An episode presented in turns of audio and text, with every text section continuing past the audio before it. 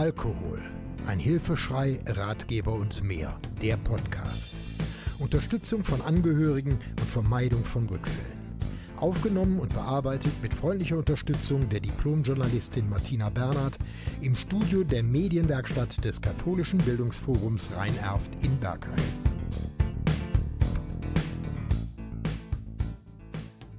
Auf ein Wort. Mentale Techniken.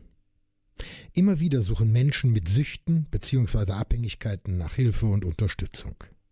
Auffällig ist, dass die Mehrzahl der hilfesuchenden Menschen bereits mehrere erfolglose Ausstiegsversuche hinter sich haben.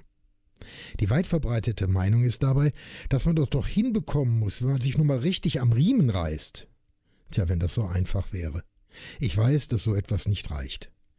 Tiefsitzende, häufig unbewusste Ereignisse und Erfahrungen, sehr häufig aus der Kindheit, haben Programme und Muster erzeugt, die uns belasten. Der bewusste Wille mag durchaus vorhanden sein. Aber letztlich ist man zu schwach, um gegen diese zerstörerischen Programme zu bestehen. Die bedauerliche Folge ist dann, dass nach scheinbar erfolgreichen Therapien trotz allergrößtem Willen früher oder später der Rückfall kommen kann. Man nennt das, man muss auch das Wollen können, und daran scheitern eben viele Ausstiegsversuche. In meinem letzten Buch habe ich Techniken vorgestellt, die im Falle von drohenden Rückfällen helfen können. Der Vorteil dieser Technik ist, oder dieser Techniken ist, dass sie trotz ihrer Effektivität simpel anzuwenden sind, im Unterbewusstsein wirken und jederzeit ohne weitere Hilfsmittel direkt im Anschluss an den körperlichen Entzug eingesetzt werden können. Das Motto dabei, wenn es nicht einfach geht, geht's einfach nicht. Ich stelle diese Denkansätze jetzt einmal kurz vor. Da haben wir erstens das Ankern. Das Ankern stellt eine Technik dar, die uns auf Wunsch quasi wie auf Knopfdruck in eine positive Stimmung versetzen und zur akuten Stabilisierung einer unsicheren Situation beitragen kann. Eine unsichere Situation könnte sein, wenn spontan das Verlangen nach Alkohol auftritt oder und sie unmittelbar ein Gegenmittel benötigen. Wie geht das? Was ist zu tun? Streichel mit der rechten Hand den kleinen Finger der anderen Hand und erinnere dich an eine wunderschöne Situation. Ein Moment, in dem alles gestimmt hat, im Inneren wie im Äußeren. So ein richtiger Fünf-Sterne-Moment. Wie gesagt, an das schönste Erlebnis in deinem Leben. Egal was es war. Geburt des Kindes, Endspiel der WM, Hochzeit, Geburt, egal was. Wiederhole das Streicheln des kleinen Fingers eine Woche lang. Jeden Tag, jeden Tag mehrfach. Immer an das gleiche Erlebnis denken, immer dann, wenn Zeit ist. Man durchläuft die gesamten Erinnerungen vor dem geistigen Auge und erinnert sich an die Gefühle beziehungsweise man holt sich die Gefühle von damals zurück. Sollte es einen solchen Moment nicht gegeben haben oder die Erinnerung versagt, kann man seiner Fantasie freien Lauf lassen und sich eine Wunschsituation vorstellen. In dem Moment, in dem man das wundervolle und schöne, wunderschöne Gefühl verspürt, wird der sogenannte Anker gesetzt. Jedes Mal, wenn du Zeit hast, wiederhole das Ganze. Ankern löst das Gefühl wie auf Knopfdruck aus. Streichel den Finger der kleinen Hand immer wieder mit der anderen Hand und denk an das gleiche schöne Erleben.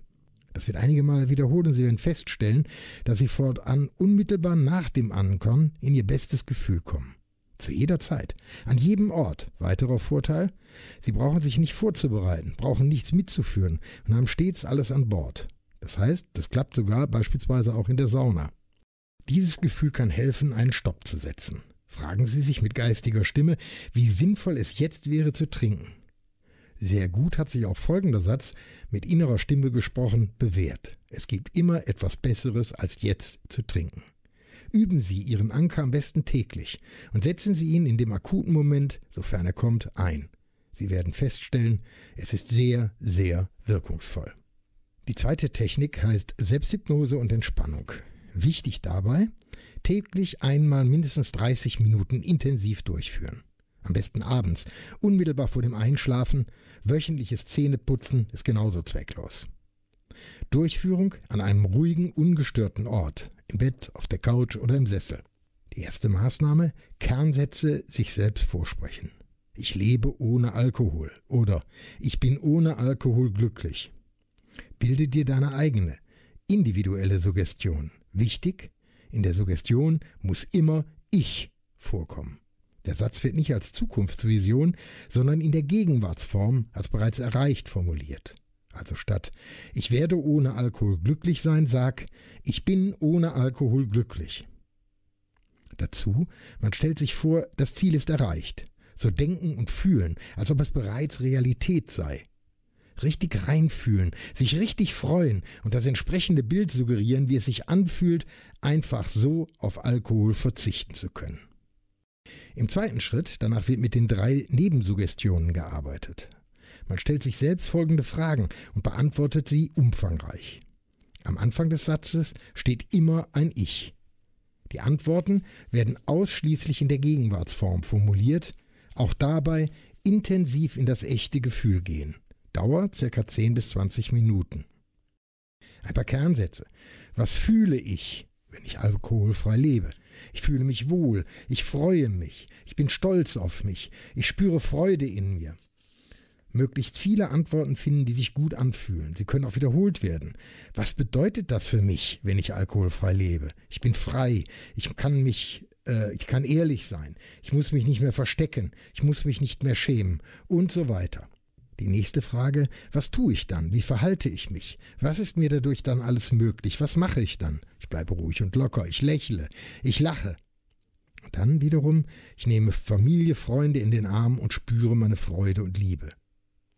Es kann sein, dass man diese Übungen über einen sehr langen Zeitraum, vielleicht sogar lebenslang praktiziert.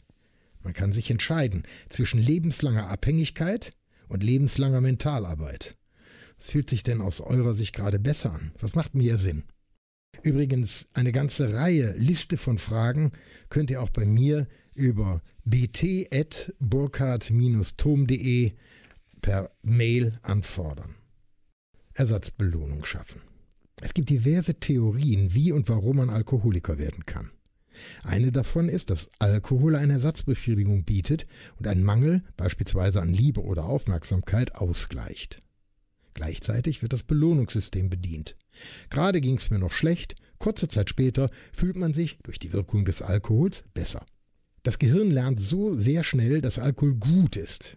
Durch die ständige Wiederholung bilden sich feste Synapsen, in diesem Fall emotional gesteuerte Gedankenmuster im Gehirn, die uns wider jegliche Vernunft immer wieder das Falsche tun lassen.